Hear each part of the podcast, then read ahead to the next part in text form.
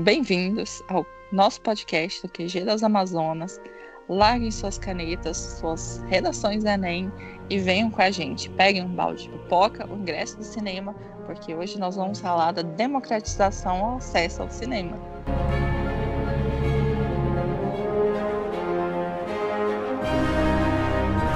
Com as vozes de Maia.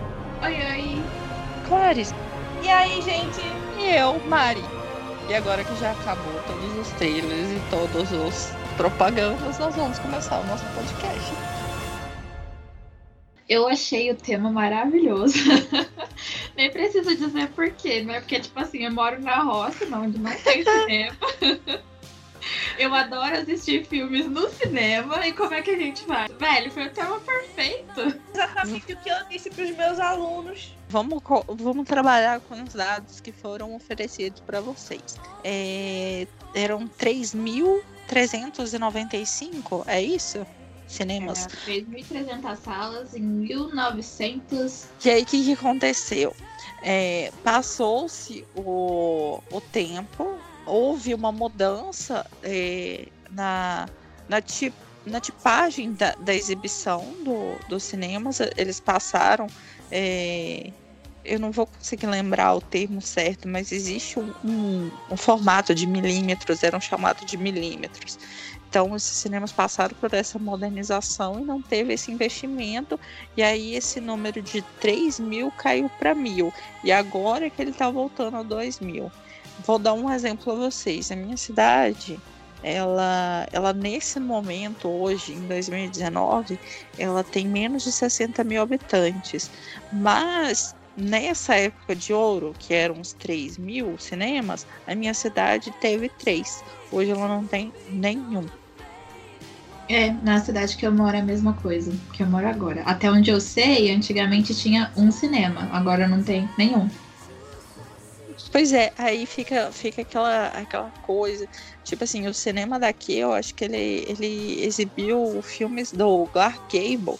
Ele exibiu E o Vento Levou. E aí hoje, se eu quiser assistir filme, eu tenho que ir até Viçosa. Eu tenho que pegar um ônibus para ir até Viçosa, chegar lá, comprar um ingresso para a sessão que eu quero, porque eles não vendem antecipadamente, eles não vendem pela internet. Eles só tem uma sala de cinema. Aí você chega lá num horário em que não tem sala para você assistir, o que, que acontece? Você não Você fica rodada, você fica rodada, que nem a gente fala por aqui. Você fica. É, um ponto tipo... desses textos motivadores que eles colocaram para redação é porque o primeiro texto é como se ele servisse para uma forma de, de desconcentrar do assunto do qual você tem que falar, né? Porque querendo ou não, você acaba fugindo um pouquinho do assunto. Eu acho que eu fugi um pouquinho do assunto no início da minha redação. Mas eu acho que eu recuperei como final, então. Assim, é, mas... é porque, tipo assim, o primeiro texto, ele fala sobre a primeira exibição e sobre o cinematógrafo, né? O aparelho que eles usavam antigamente. Aí, tipo, se você focar muito no primeiro texto, é, você perde o foco da sua redação. Se você, tipo assim, quando você lê o primeiro. E o que, assim, eu acho que mais ia servir para você conseguir transpassar o que você tinha que falar sobre o tema era esse último texto e aquele do percentual de, de quantas pessoas usam cada meio de, de entretenimento. Justamente isso. É, quando vieram me perguntar da questão de falar da inclusão de negros, é, LGBT no cinema, eu pensei, ué, mas isso só tem importância da, a partir do momento que eles têm dinheiro ou não para poder frequentar o cinema. Aí eu pensei, isso pode ser meio que uma fuga. Foi é, uma das fugas que, pelo que eu vi, o pessoal cometeu. Outra fuga foi essa que o primeiro e segundo texto é, podem ter levado muita gente a cometer, porque eu não vi muita reação com o tema no que você leu, Maia, do primeiro e do segundo texto. Quando você começou a ler, o meu cérebro apareceu a tela azul do Windows.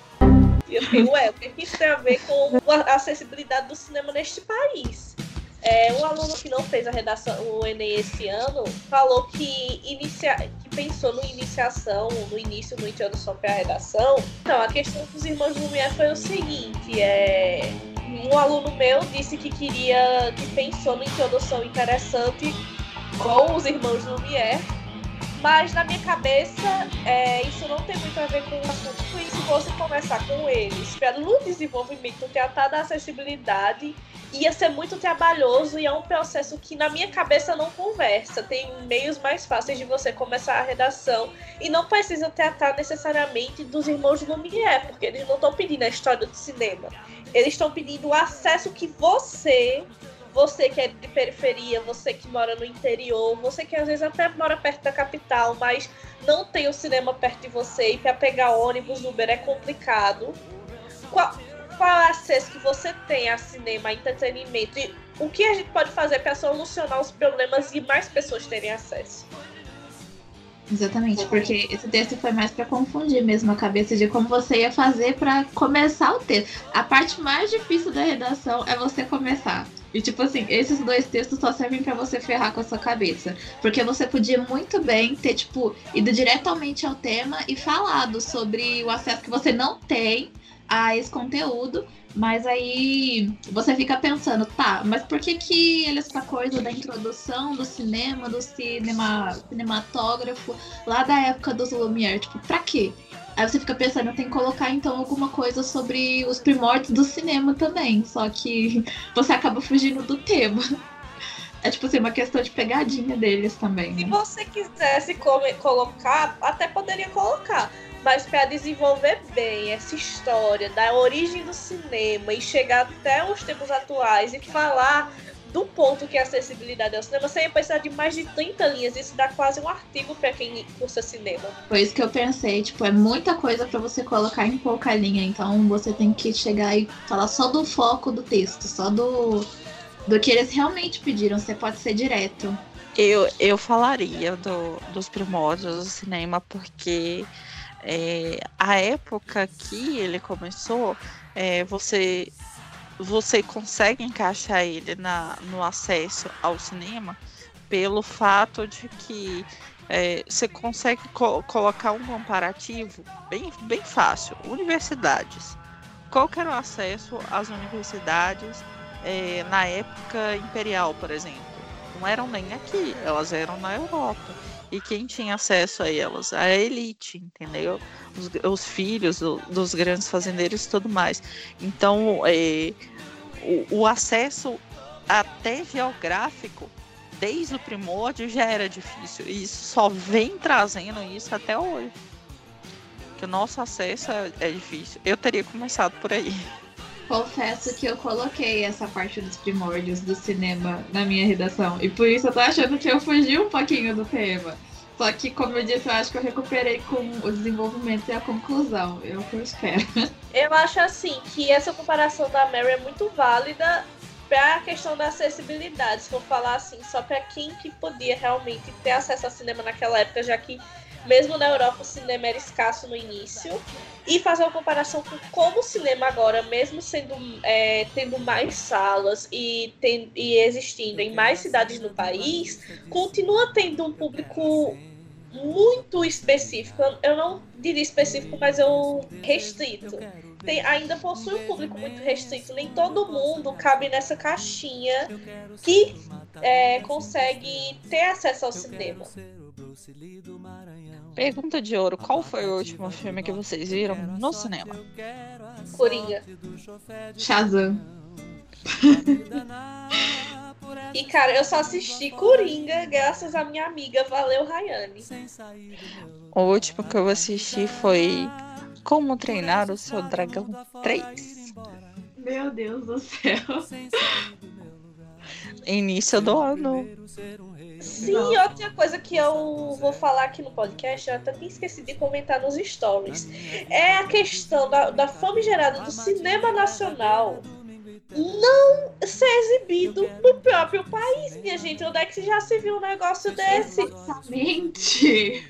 Eu tava louca, louca pra ver o filme da Abby. Aí quando eu fui olhar, saiu nos cinemas do país inteiro. Eu fui olhar nos cinemas de Caruaru, que é onde eu vou pra assistir filme. Não tinha.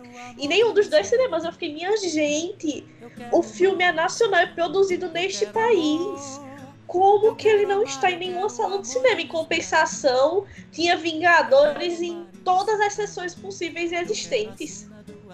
Eu queria assistir aquele filme aquele, eu acho que é Marighella, né? Sobre a época da ditadura, acho que nem foi lançado no Brasil. Não, é terrível isso, porque, tipo assim, é, enquanto muita gente fala que a gente não valoriza a nossa cultura, como é que a gente vai valorizar uma cultura que a gente não tem acesso? É porque não é blockbuster, né? É, né? É muito complicado. Só que aí eu, eu questiono também o rótulo de blockbuster, porque eu tenho a impressão que é o equivalente a best-seller para livros. E, tipo, tem uns livros que a pessoa acabou de escrever, tá, acabou de chegar na editora, e aí a primeira tiragem dele já vem escrito lá, best-seller. Mas, tipo assim, eles colocam um rótulo para vender mais, entende? É, tipo assim, ninguém nunca ouviu falar do livro, acabou de sair, mas é best-seller. Esse negócio de, de blockbuster tem, tem que se pensar também, nem tanto pelo cinema mas, tipo assim, as, a, as empresas, vamos supor, é, você coloca um, um filme é, no mesmo, se você quiser você comparar com o mesmo patamar com um filme é, nacional, é, você não consegue, porque tem um investimento muito maior em propaganda, sabe? Tem um marketing tão, tão maior em cima do, do estrangeiro que falta no nacional. E, e aí tem gente que tem um preconceito danado, que, que fala que filme nacional só fala de putaria e só tem palavrão, né? Então tá, beleza, porque no dublado não coloca, então o filme estrangeiro é melhor. E eles, essas pessoas insistem em dizer que qualquer outra pessoa que consuma cinema nacional que goste de, sei lá, de, às vezes até de assistir um filme dublado, porque vamos combinar que a dublagem brasileira, principalmente nas animações, é top das galáxias. Eu adoro. Adoro. E eles se colocam num patamar que não existe. Vamos começar daí, né? Eles, acho que eles estão um nível acima desse nível acima não existe. É uma situação, só que eu queria comparar. Essa, esse formato funciona de menosprezar o cinema nacional e enaltecer em excesso o cinema internacional. Funciona pra música também. A galera enterra a música nacional debaixo de sete palmos até o inferno e enaltece de uma forma assim de outro mundo música internacional. O exemplo disso é funk, que tem letra obscena, a trilha sonora de 50 Tons de Cinza, que também tem letra obscena. Qual é que o povo escuta e acha bonitinho? Sim, Nick Minaj, Nick Minaj é pior que qualquer funk que você escute aí, velho. Aí, tipo, a pessoa enaltece Nick Minaj porque ela é Nick Minaj, mas, nossa, Sinceramente. Eu não tenho paciência nenhuma, porque quando alguém vem me falar que não tem música brasileira boa, eu quero descer uma lista, assim, aquelas listas que você abre e elas caem no chão e sai rolando assim, dois metros. Justamente, Maia. A dois metros se tivesse. Lá, lá em Calbi Peixoto e termina em Lagoon, em várias bandas maravilhosas que a gente tem hoje em dia. Exatamente, e com letras boas, tipo assim, porque tem o pessoal que tem músicas muito ruins. tem músicas com letras que você fica pensando, meu Deus do céu, que coisa maravilhosa. E que, tipo assim, enaltecem até mesmo a língua portuguesa, sabe? Com palavras que você fica, meu Deus. Se as pessoas escutassem daqui, todo mundo tá falando português até bonitinho. Não, eu dou um exemplo bem simples. Não, vocês não acabaram falando, mas tipo assim, a, uma música até que eu tava ouvindo hoje. Eu adoro a banda Skank, né? Aquela eles têm uma, uma, uma forma de escrever as, as músicas que é quase como se cantasse poema, aquela música, algo parecido deles, ela é linda. Aí você vai lá e a pessoa tá ouvindo as músicas daqueles 50 Cent e... Essas músicas estrangeiras, geralmente, elas são compostas por algumas frases, pouco, pouca, para ser generosa, desconexas, e fica repetindo a música inteira. A música inteira, a música inteira. É tipo, velho. é muito engraçado as pessoas que enaltecem essas músicas famosinhas. Eu acho. Assim, é igual quando a gente terminou o podcast passado, que ficou só nós dois falando de, de, de banda e tal, que a gente queria ir show. Eu acho que a única banda estrangeira que, que eu falo assim, não. É isso aí, deixa eu tirar aqui meu chapéu, porque é o Queen que não tem nem que comparar, porque é o Queen. É o Queen, é o Queen. Agora, de resto, você para pra pensar que talvez se você pegasse aquela tradução da música em inglês e colocasse, mesmo que com rima em português, não é lá uma obra de arte, não, meu bem. Mas não é mesmo. Essas bandas hoje em dia que salvam essas músicas, assim, tipo, sei lá, tem um significado que elas têm. Que elas são poemas mesmo cantados, sabe? São muito poucas as bandas que, que conseguem fazer essa proeza hoje em dia.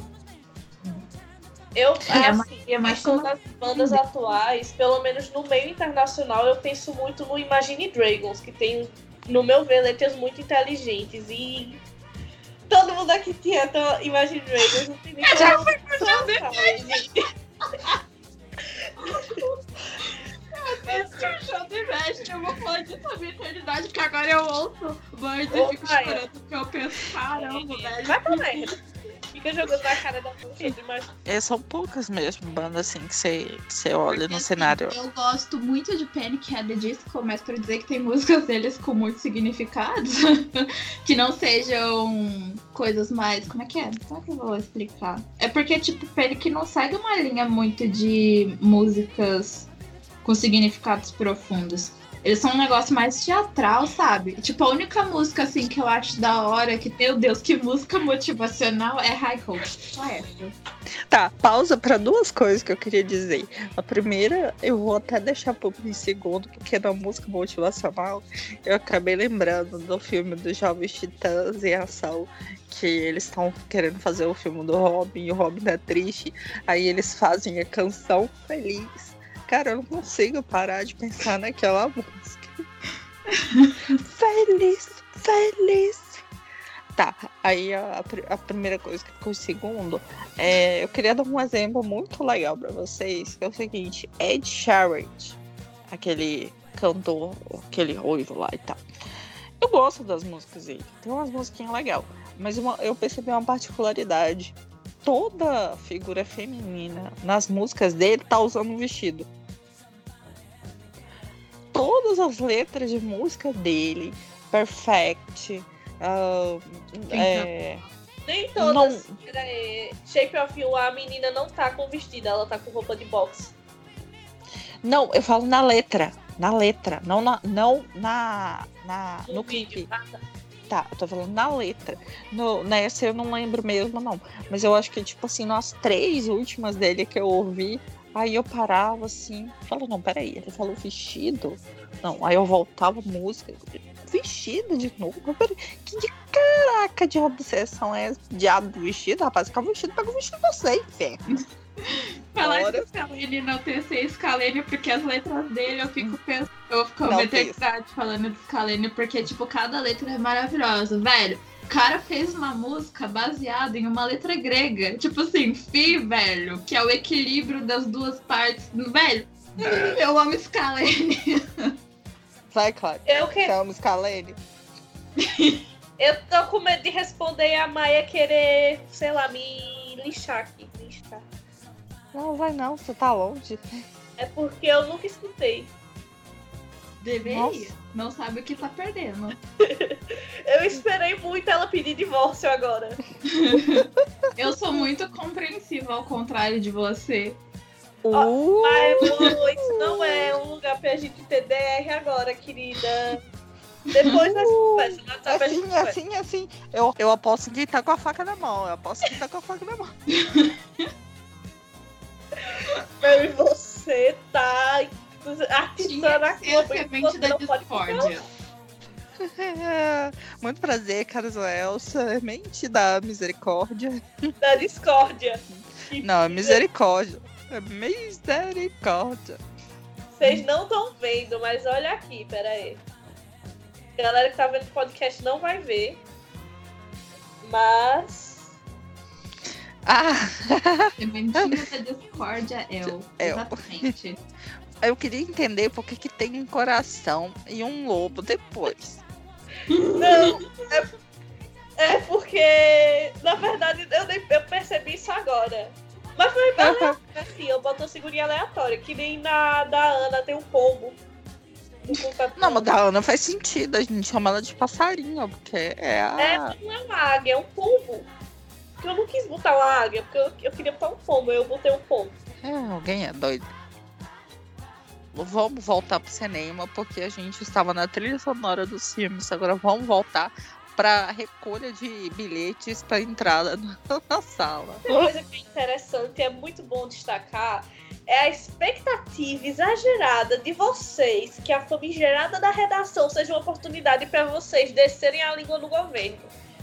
Gente, tenham em mente uma coisa: a prova do Enem é realizada pelo MEC. O MEC é um instituto, um órgão do governo. O governo não vai te dar uma baixa para você falar mal dele, por quê? Porque ele é sentido. Ou seja, não espere que venha no tema da redação, sei lá, ditadura militar, revolta da vacina, porque nunca vai acontecer. Feita agora, vocês esperavam o quê? Poder falar das queimadas da Amazônia, do derramamento de óleo, da lama em Brumandinho, de várias coisas que é, de certa forma, seria uma forma de vocês alfinetarem mais o governo. Mas eles não vão fazer isso, eles não vão dar essa abertura no governo, falar mal do Bolsonaro, do Lula, do PT, do DesPT, do que for. Tem outra coisa também. É, o tema, ele pede é, democratização do acesso ao cinema. Não é para você começar a falar assim, aí eu acho um abuso que, tão, que a, a meia de estudante é o ingresso 3D e não sei o que. Não, se, tudo bem, você até fala desse, da, da questão econômica de acesso. Mas se você viajar muito, meu bem, você perde sua redação fácil, fácil. É, precisa ter concentração, é a coisa que eu mais falo para os alunos. Não fuja do tema. Não fuja do tema. Quer saber se você está fugindo do tema? Olhe se a cada três linhas você tá falando de novo alguma palavra que tá lá no tema. Se tiver, ok. Se não, meu querido, refaz essa redação porque tem alguma coisa errada. É uma forma de você não, não se despender do tema, pelo menos por enquanto que tá praticando. Depois que você já tiver mais segurança, vai-se embora.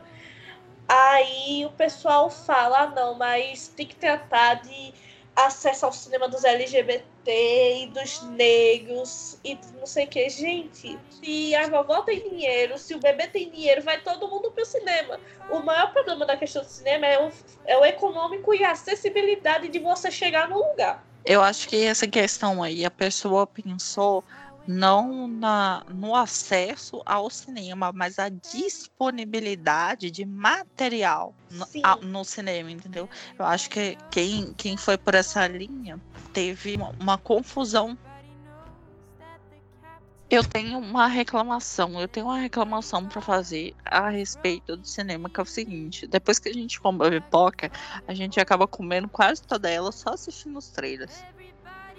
E as propagandas. É trailer demais. Com certeza. Nossa, é muito trailer, velho. Não, e o pior é, é que você comer pipoca e tomar um refrigerante, você vai querer sair antes do filme começar. Aí, tipo, na hora que você sai pra ir no banheiro, o filme já começou, aí você já perdeu 10 minutos de filme indo no banheiro. Não, aí. Querer... é essa? Querendo lembrar, é claro, por favor, do último filme dos Vingadores, que o pessoal fez um, um esquema de quando que você podia ir no banheiro. Como assim? Essas cenas aqui você pode ir no banheiro, nessa aqui você pode ir no banheiro. Ai, que bosta é essa? Eu vou no Até banheiro porque, que eu quiser, ué. Né, se pudesse, você podia. Se desse, dava pra você ir no banheiro e ficar lá até o filme acabar. filme de bosta. Exatamente. Ai, Hulk agiota e, e teoria de física quântica batida no liquidificador passada pano. Eu nunca vou cansar de concordar Mas, com a Jennifer Aniston sobre o universo da Marvel. Que seria? Ela fez uma mega de uma crítica que é, os filmes da Marvel é, a, a, aquilo que aconteceu no Brasil, que na maioria das salas de cinema só estavam sendo exibidos Vingadores. E ela fez uma crítica a isso, que hoje em dia não, é, esses filmes não estão dando mais espaço para obras originais e é, categorias de filme diferenciadas. É certíssimo. Eu concordo com Martin Scorsese quando ele diz que isso não é filme. Ele simplesmente foi lá e falou que isso não são filmes e que isso não tem que ser levado a sério, coisas assim. Aí o Samuel Jackson pegou e falou assim: Ah, não é todo mundo que gosta das coisas que ele faz. Tá, tá bom. A desmerecer o Martin Scorsese, beleza. Aí teve um pessoal que era fã da, da Marvel falando no Twitter, aí o pessoal teve que admitir que ele tava certo, porque eles tiveram que falar assim, cara, eu queria muito poder falar que esse cara não entende nada de cinema, mas é o Martin Scorsese. tá, vamos voltar aqui para a democratização de acesso ao cinema. Maia, você propôs alguma solução na sua redação? A cara da Maia. é que eu tô tentando lembrar porque essa parte eu já escrevi direto na redação, eu não coloquei no meu caderno de rascunho. É porque nessa hora. Eu vou. Vai, fala. É porque nessa hora eu tava pensando assim, beleza, agora eu tenho que concluir isso daqui, como é que eu faço? Mas. Enquanto a Maia lembra aí, é, eu queria levantar outra questão, porque tem várias questões que a gente pode discutir até a Maia lembrar, que isso vai levar um processozinho, então temos tempo. Que é o seguinte, a forma. Eu te amo, Maia. A forma. Chamou você de lerda. a forma como o cinema vai influenciar a vida das pessoas. Porque assim, é, a questão, eu lembrei muito agora da questão de a questão do Coringa. O filme do Coringa e como ele se tornou é, um símbolo para as revoluções que estão acontecendo na América Latina inteira. E assim, é uma, é uma situação que acontece com outros filmes, como a gente vê, por exemplo, V de Vingança, que também é um símbolo. É, Batman vs Superman, que tem uma história muito interessante que é, pode ser utilizada em artigos de faculdade da relação Deus e homem e vários Watchmen também. Watchmen. Então, são vários filmes que estabelecem vários comparativos e moldam o caráter de certa forma. E nem todo mundo tem ac acesso a esse tipo. Até um filme simples da Disney sobre uma história, se você é uma criança que está assistindo, você vai ter alguma influência em quem você vai se tornar com base naquele filme, porque até então você acredita naquela história. E é um acesso que pouca gente tem. Então, entretenimento é importante. As pessoas estão dizendo da redação que cinema é uma coisa banalizada, mas não é. Entretenimento molda uma coisa supérflua, né? Tem influência. É coisa supérflua que o lazer não é importante, mas tem importância, vai formar um ser humano, vai ter influência em uma sociedade, em um meio. E eu, na minha cabeça, a partir do momento em que você quer reduzir o acesso de pessoas ao cinema, é de certa forma. É... Esqueci agora a palavra. O que faziam na ditadura é restringir. Censura, censura. censura. É uma forma de censura Assim, eu penso que é o seguinte: primeiro vamos lembrar que quando você não tem é, um, uma disponibilidade de, de, de, cinemas, igual a questão que a gente está falando, as pessoas acabam recorrendo também a cópias piratas, né? De, desses filmes filmados dentro de salas de cinema e isso fomenta, digamos assim, é uma, uma atividade à margem da lei. É, tipo assim. É... Enfim, esquece o que, eu ia falar. Não, mas continua, tem uma linha de raciocínio aí que faz sentido. Não, mas eu quero voltar para ela depois, porque na verdade eu queria voltar para a questão do, do restringir.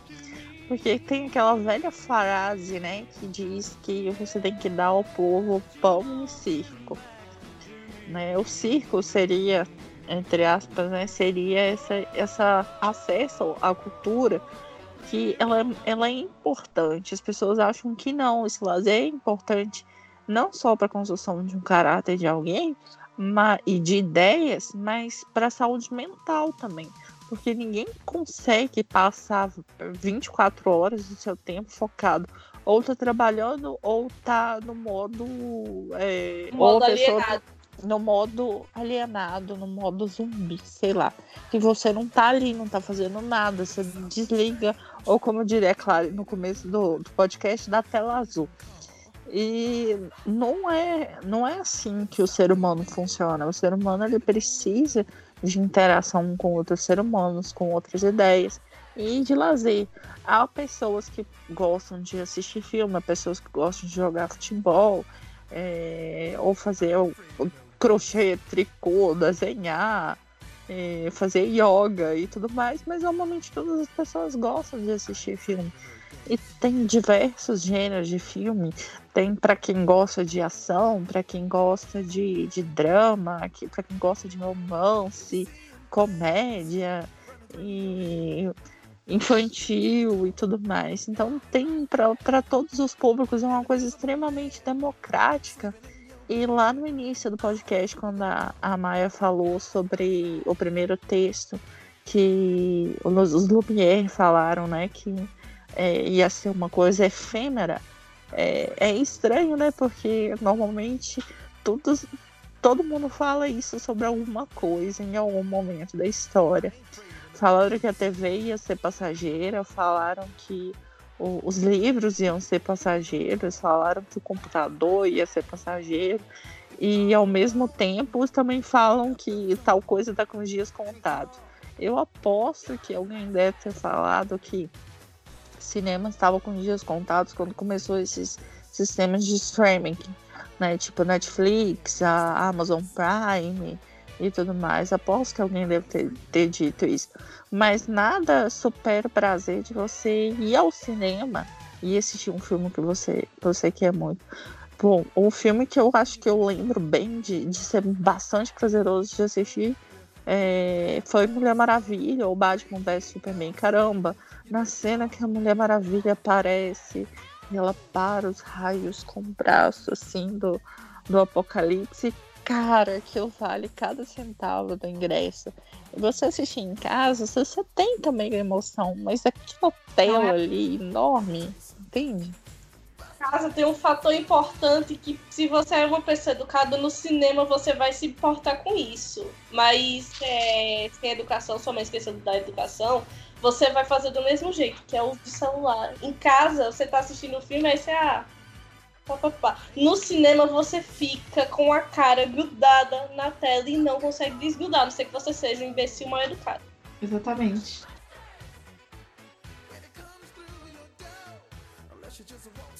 Criação daqueles negócios que é tipo cinemas populares, eu esqueci o nome, velho. Porque, tipo, ah, BH... cinemas itinerantes também. Isso, então. porque em BH tem bastante, tipo assim, esse cinema que Tá, a estreia demora um pouquinho para chegar, mas tipo, você paga 12 reais e assiste o filme lá. Que é muito mais acessível do que você paga 40 conto no. pra ir no cinema de shopping, por exemplo. E é a mesma coisa praticamente. É, isso também é uma questão de se considerar, por exemplo, que a maioria dos cinemas hoje, eu acho que todos os cinemas que eu já fui, com, com exceção de um em São Paulo, eram dentro de shoppings. Então isso foi antigo, nessa naquela época do daqueles, daquele segundo texto que você leu, segundo terceiro texto aí de apoio que falava de da, das 3 mil salas, é, os cinemas eram cinemas na, é, lojas próprias na rua, entende? Tipo assim, lojas, comércios normais, estrada ali, o cinema era ali já direto. E agora você tem muito isso de ser dentro de shopping.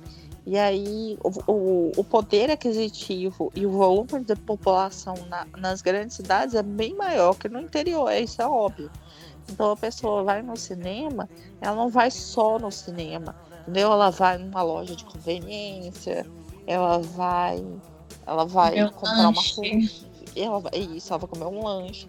E pausa para dizer, caraca, que preços são esses que os cinemas cobram por pipoca e, e refrigerante? Tem, são absurdamente caros, né? Velho, tipo assim, tá se a gente levar em consideração o que a gente gasta nesses cinemas de shopping, porque, tipo, se você for pagar o ingresso inteiro pra assistir um filme, só o ingresso já sai 40 reais. Aí, por exemplo, filmes é, de grande. Grande porte. Blockbuster. Então, por exemplo, se a gente vai assistir Mulher Maravilha, o combo era o quê? 40 reais. Aí tá, você já quer o combo por causa da surpresa. Você compra. Você compra o, o combo pra poder ter a pipoca de brinde. Aí já vai mais 40 reais. Só aí você já gastou 80. Só de você, che só de você chegar lá na porta do cinema. Fora que você gastou com passagem saindo da sua casa para poder ver, para poder voltar. Nisso, uma simples ida no cinema fica uns 100 conto pra mais, né? Aí pensa nós que temos um salário mínimo, muitas vezes as pessoas se pagam aluguel, ou então que pagam faculdade, ou então que tem conta para pagar. Como é que você tira 200 ou 300 reais para ir no shopping um dia para assistir um filme, um único filme, e tipo assim, ainda sobrar dinheiro pra você fazer os negócios sem depois você não ficar morrendo no fim do mês? É complicado. Aí a pessoa prefere o pão ao invés do circo. Exato. Fala, Clara. Você ia falar. Não, eu tô pensando ainda. Vamos falando aí porque eu já falei demais. Hum, precisa ver um vez de vingança. Puta que pariu. A Ana e a Maia me deixaram falando, falando, falando, falando, falando. Pagar aqui. Na hora que eu fui editar o negócio, eu disse assim: caralho, como eu falo? Nossa, parece que engoliu uma vitrola, diabo da mulher. Mas ela falou tanto, é porque, tipo assim, eu e a Ana não tinha lidado aqui. Trabalhar no podcast eu percebo que quando tá eu, a Mary e a Carol, a Ana e a Maia quase não falam. Pode Isso prestar é bom a gente ficar, tipo, só em três, entendeu? Tipo... A Maia e a Ana falam dá quase 10 minutos de podcast. Eu aposto isso. Não é, é qualquer dia a gente conta. Não é verdade. Tá, vamos voltar. Vamos fazer aqui. um podcast só sobre o Asa Noturno, então. É só entregar o, o microfone pra Mai e todo mundo silencia o negócio e pronto, vai, vai, vai mais. É, a gente deixa a Maia falando, vai dormir, vai ler um livro. Em defesa da Maia, se fosse fazer um podcast da Zatana comigo, ia ser igual. Aí, só é, deixa você falar da caçadora, então, nossa, você vai, vai, vai, vai, vai, do céu. Vamos pro cinema. Nós vamos ao cinema hoje. Vamos, vamos todos ao cinema pra ver um filme legal. Comer eu acho, eu acho que a cena mais, é, mais recriada no filme é a morte do, do, do Wayne. Fato Com aleatório. Certeza. Eu já disse tanto que, essa, que se tiver de novo essa cena em qualquer outro filme do Batman, eu vou lá na Warner e taco fogo em todo mundo. Já Porque falei. Porque a Maia tem que tacar fogo em todo mundo. Ou oh, eu não aguento mais recriação de cenas é, do Wayne morrendo. Pelo amor de Deus, velho. Nossa, todo filme do Batman tem que ter os Wayne morrendo. Eu já perdi. Velho, não aguento. Não, tem que já acabar sabemos que os Wayne morrem, sei lá. É, tem que acabar com isso. A gente tem já vários filmes do Batman pra recriar. Com a morte dos pais dele, a gente não precisa mais saber disso. Todo mundo tá careca de saber, velho. Deixa eles descansar em paz, caralho. É, pelo amor de Deus. Tipo, tem tantas outras histórias que você pode adaptar do Batman e ter um foco diferente. Mas não, vamos fazer de novo a cena do Wayne morrendo, porque todo mundo já não cansou ainda de ver, não, essa porcaria. Ninguém nunca viu, a ideia inédita. É inédita, ninguém nunca viu. Fato aleatório número 2. E o vento levou ainda é o filme com a maior bilheteria do mundo. X UPA Marvel. Quem tava me falando de Titanic? Ah, tá. Foi uma amiga minha, ela saiu do Enem, ela tá assim, nossa, é, eu ia até falar na redação que Titanic foi o filme com a maior bilheteria até hoje. Aí eu tô assim. Tá. tá. Mas ainda bem que você não falou, então, né, filha? Porque não é. Não falou. Eu acho que o vento levou em 2016, a correção dele estava em 6, mas eu não vi se atualizaram não. Eu acho que ele estava em 6 bilhões e alguns quebrados. Aí o pessoal querendo puxar a sardinha pro lado da Marvel, né? E aí, tipo assim, ah, que o poder aquisitivo hoje está maior. Ah, que os filmes de antigamente eles eram exibidos por vários anos mas é claro, né, idiota, porque ele não tinha essa quantidade de cinema. E ele não, não era estreia mundial. Assim, não era nem a moeda que é hoje. E um ingresso hoje pagava, sei lá, enchia a, a, a sala de cinema na, na época do Outro levou. que eu queria ter falado antes, que eu acabei perdendo foco, é que, tipo, querendo ou não, é, essa nova geração tem consumido bastante filmes no cinema, nem seja só por modinha para falar assim, nossa, fui no cinema só para pegar o combo de tal filme. As pessoas parecem ter tido mais curiosidade de ver um filme no cinema do que do que esperar passar na televisão. Pelo menos eu acho. É, é tipo um assim. ponto positivo, vamos dizer assim. E geralmente são esses filmes da Marvel, mas eu penso assim, que você começa pelos filmes da Marvel e a tendência é evoluir. Pelo menos espera-se. Ah, não só da tipo da Disney no caso, né? Porque filme da Disney estreia no cinema, todo mundo já tá lá. Claro, Mas... é, é, eu sou suspeita a falar. Okay. Tipo assim, não, é tudo bem, é, independente da, de qual filme foi consumido, que venha gerando uma, uma demanda entre essa, essa geração, esse consumo. Mas, na verdade, essa geração, esses jovens sempre, sempre foram é, público cativo, digamos assim, de cinema, né? Porque no, enfim, é, no escuro do cinema, então, etc. Eu acho muito engraçado porque parece que a gente tá numa geração que é ligada à arte, mas que não consome tanta arte. Não, não, não, não. Nós somos uma geração que tem acesso à arte, mas nós não consumimos. Pessoas têm a possibilidade de conhecer a arte, mas algumas preferem não conhecer.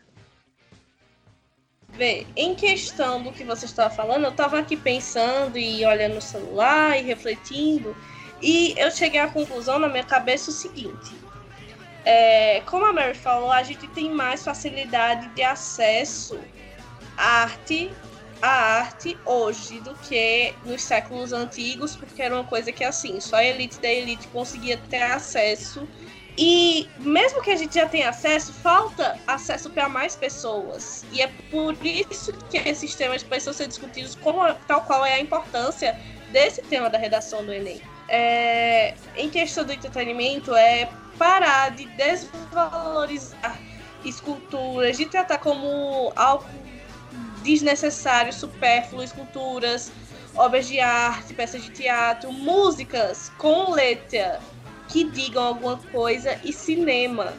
Porque assim, é, como é que eu posso falar? Como estava formulado na minha linha de pensamento. É como a Mary estava falando. É importante a gente tem esse privilégio de, no século atual, ter esse acesso, porque quando acontece uma situação de ditadura, um, autoritarismo no poder, que eles centralizam é, todo o poder de todas as formas em uma só pessoa, entretenimento é a primeira coisa que é cortada, porque nas pessoas vai ter o efeito que o filme do Coringa teve na população do Chile, do Equador, desses países. É uma forma de alfinetar a realidade muito é, é expressiva e é importante. É, as pessoas têm acesso mas é, não buscam a arte, né? É, foi isso que eu quis dizer. Você falou questão de quando tem um poder é, autoritário é suprimido isso de acesso à cultura, a gente tem vários exemplos históricos durante as guerras mundiais de sequestro de obras, de aí também de museus protegendo várias obras também, né? É, o Louvre, se eu não me engano, ele, ele fez todo um, um trabalho em cima de, de esconder essas obras de arte, proteger e esconder as obras de arte que tinha lá. Então, assim, não, não é. Não quer dizer que não, não seja cinema, não seja filme, que não aconteça essa censura. É, outro exemplo, tem filmes, por exemplo, em alguns países que eles não são exibidos. Eu acho que o último filme do Tarantino, que era uma vez em Hollywood, ele não vai ser exibido na China por causa de uma cena sobre o Bruce Lee. Então, é, aí tem, por exemplo, o cinema da Índia. Eu acho que, no, se eu não me engano, no cinema da Índia não existe cena nem de beijo. Toda vez que os personagens vão se beijar, acontece alguma cena, tipo assim, aparece eles dançando, aquelas coisas mágicas e tudo mais. Então, tipo assim, não acontece com as simples cenas de beijo. Então, tem, tem adequações de culturas restritas mesmo dentro dessa arte. E mesmo assim, tem pessoas que, que preferem é, assistir filmes vazios, filmes vagos, teoricamente, a preferir a pensar. Mas também é da, da própria pessoa, mas ela também está tendo acesso, digamos assim, a uma forma de cultura. Só que se você não tem o cinema, nem o filme vazio, você vai ter a oportunidade de assistir. Justamente. Isso, eu estou feliz por não ter colocado isso. Colocado que o Ministério da Cultura devia intervir. Isso, devia intervir. Então, né?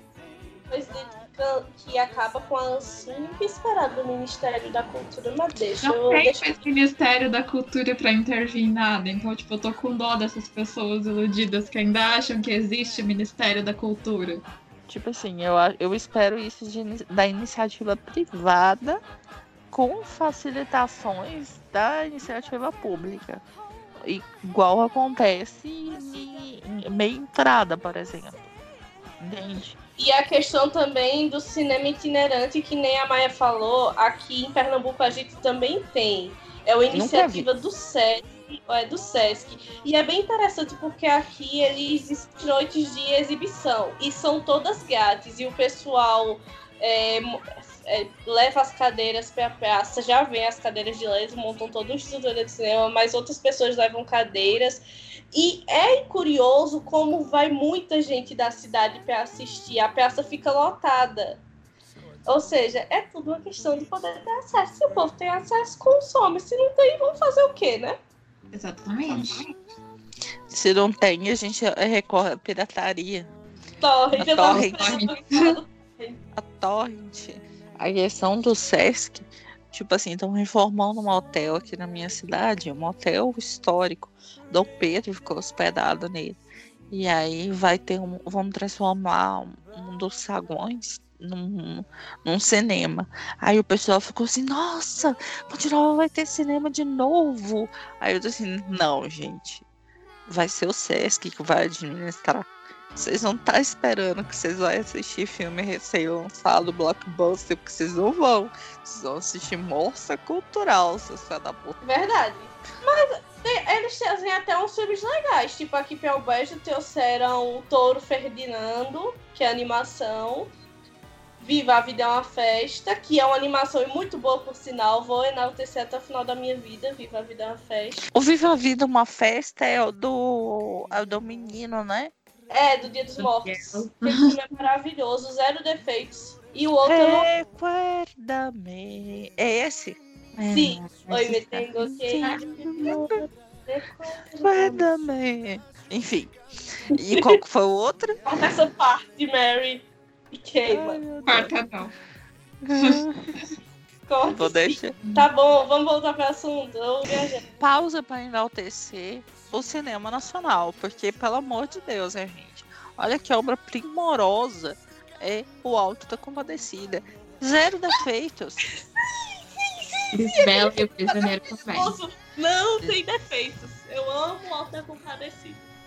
O Alto da Compadecida, ele foi escrito para uma peça teatral, né, do, do Ariano Sassuna, e que ele se baseou em três, três peças, três cordéis, né, que foi o, se eu não me engano, o cavalo que descomia dinheiro, o enterro da cachorra e deu tela azul aqui que eu não lembro outro, mas eles se baseiam em três pés de cordéis.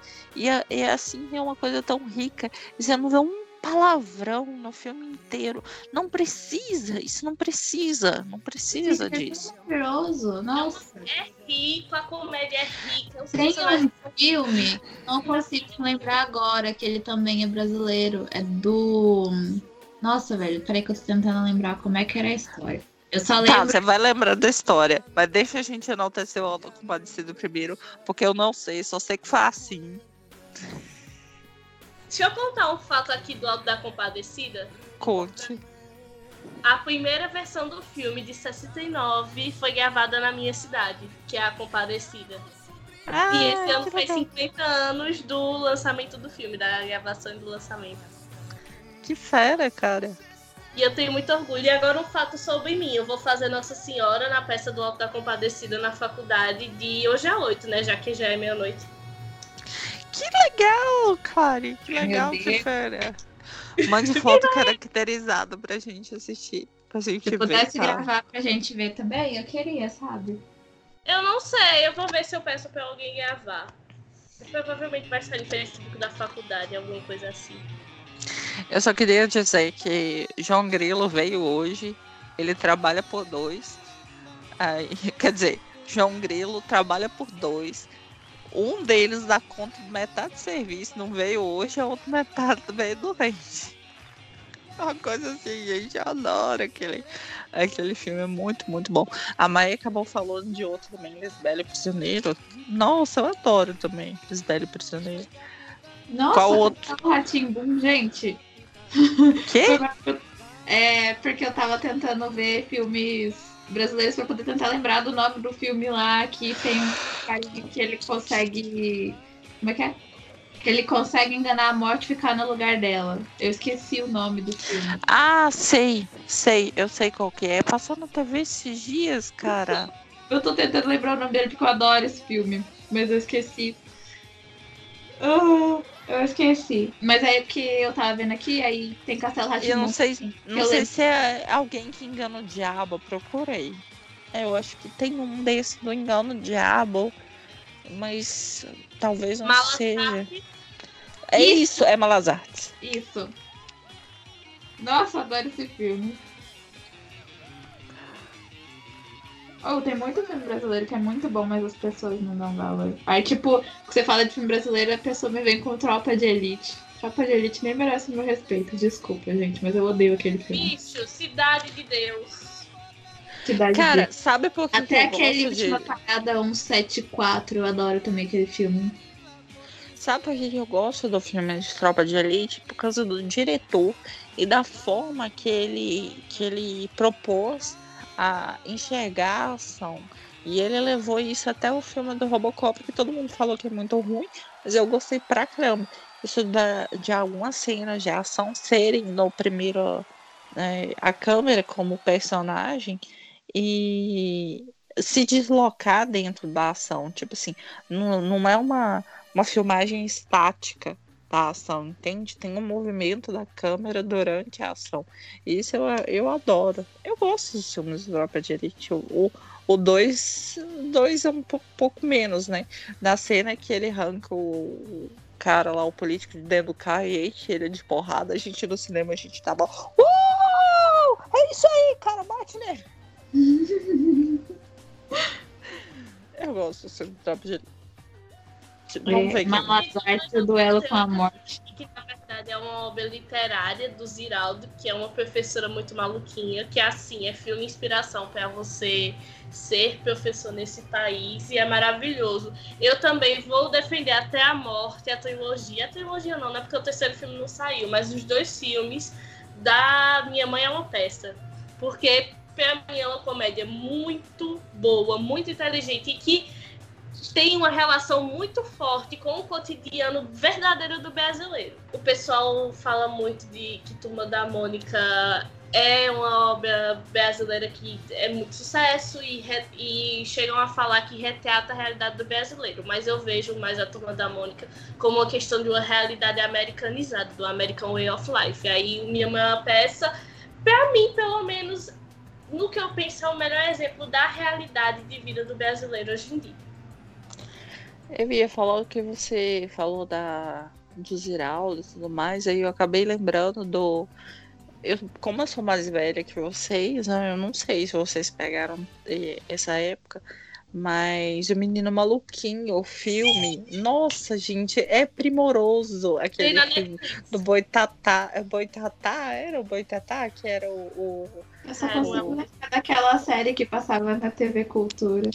E aí, o mais recente também que eu vi do cinema nacional foi o Toma da Mônica, o Laços. Eu achei ele tão bonitinho aqui no filme. Eu, eu não assisti. Muito bonitinho, porque ele, ele é muito simples, sabe? Ele não é um filme com pretensão de, ah, de uma trama mirabolante e tudo mais. É simplesmente vamos ali resgatar meu cachorro que sumiu. Então ele, ele é muito bonitinho, recomendo. É um filme eu ótimo passado. De... Que hoje mais cedo eu tava assistindo um desenho da Turma da Mônica que ela tá inteira no chão. A Mônica tá inteira no chão, só que todo mundo entra uma hora pra atrapalhar e o chão tá muito escorregadio. Aí no final ela descobre que ela tava passando óleo de cozinha ao invés de ser no chão.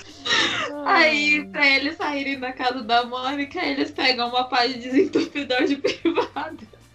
E começa a sair andando no chão. Aí você. Aí, não, nessa, nesse mesmo exato momento, eu fico me perguntando, mas da onde é que a Mônica tirou tanto desentupidor de privada dentro da casa dela?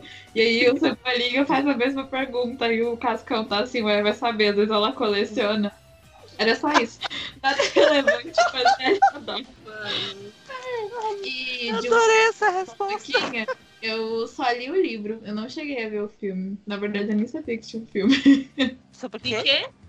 Uma professora muito maluquinha, eu só cheguei a ver o, o, ler o livro. Eu não cheguei a ver o filme. E eu, contrário, eu vi o filme e não li o livro, mas eu quero. Eu não sei, mas sei lá, eu vejo nesses filmes nacionais voltados ao público infantil uma inocência, uma pureza muito grande, é uma coisa assim muito brasileira e eu gosto disso. Eu vejo isso nos filmes da Xuxa, do Renato Aragão e para mim é maravilhoso.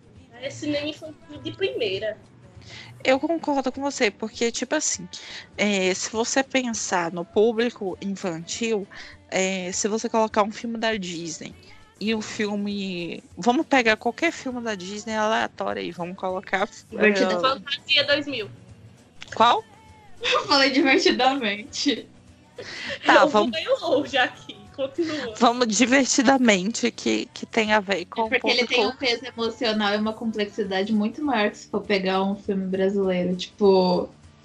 Tá, então divertidamente não vai rolar pra minha comparação, né? Fala É, vamos pegar, Pega sei lá.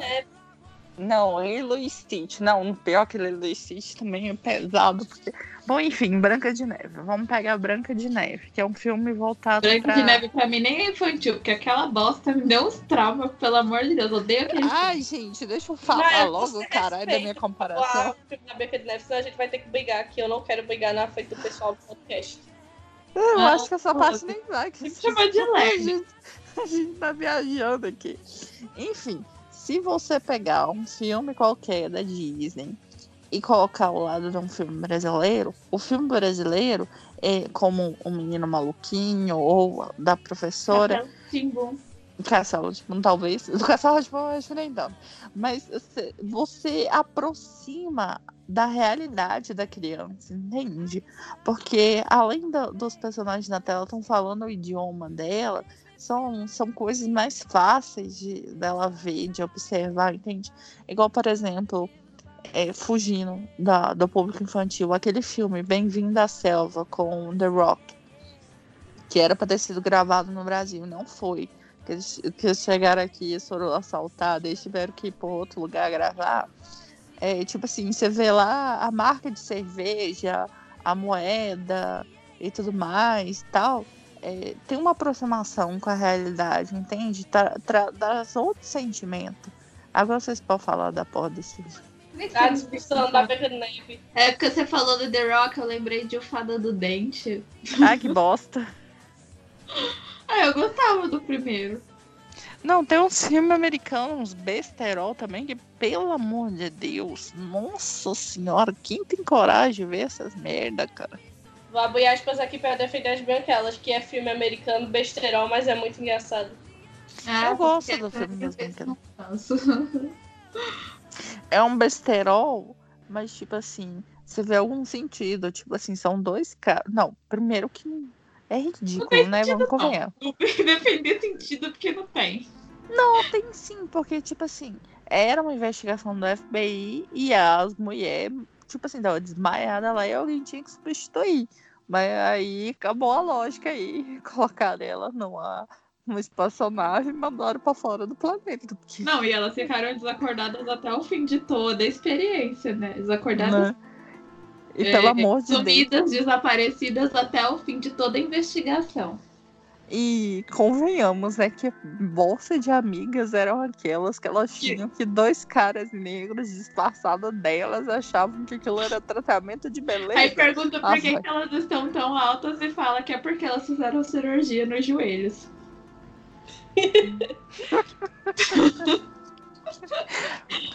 Mas, tipo assim, é, se você convém, se você entender que aquelas pessoas é, têm pouquíssimas capacidades mentais, e aceitaram isso de boa, ok. Tipo assim, o pessoal que é fã da Marvel aceitou de boa que você mexe com o passado e não altera o presente e o futuro. Por que não pode aceitar dois caras negros vestidos de mulheres brancas? Hã? Hã? Hã? Por quê? Dois pesos, duas medidas? Não. Qual filme vocês recomendam? O Grande Ditador, de Charlie Chaplin. Ok. Cantando na chuva. Hum, que fofo. Pior que a Clara já me roubou ó, o Grande Ditador. É o meu filme dele favorito. É, e eu recomendar tempos modernos, vai ficar parecendo que eu tô te copiando pra recomendar o mesmo. Esses dias eu tava conversando com meus irmãos porque. Eu recomendo Batman vs Superman. Boa! Boa. É porque eu tava falando com eles que o meu filme preferido de todo o universo é Cantando na Chuva. E eles estavam assim, mas não era Noiva Cadáver? Aí eu tô assim, mas é porque tem o quesito filme filme e o quesito filme animação. Tudo bem, então vamos lá. Filme de animação que vocês recomendam? A Noiva Cadáver. A Família do Futuro. Eu recomendo Meu Vizinho Totoro. Filme nacional. O Alda Compadecida. Cheguei primeiro. First, é animação. Porém, o Menino e o Mundo. Boa. Elise, o filme. Já que a, a Mary me roubou da Compadecida, né? Mas Elise, o filme é maravilhoso. Na verdade, eu ia falar uma história de amor e fúria, que também é uma animação perfeita. Porém, eu acho Tem que. Capitães de Areia também, que é muito bom. No filme e o livro. Chegamos à parte dos créditos finais do nosso podcast. Tá subindo aqui direção de arte. Mari Santos. Roteiro. Clary Souza. Adaptação. Maia Souza.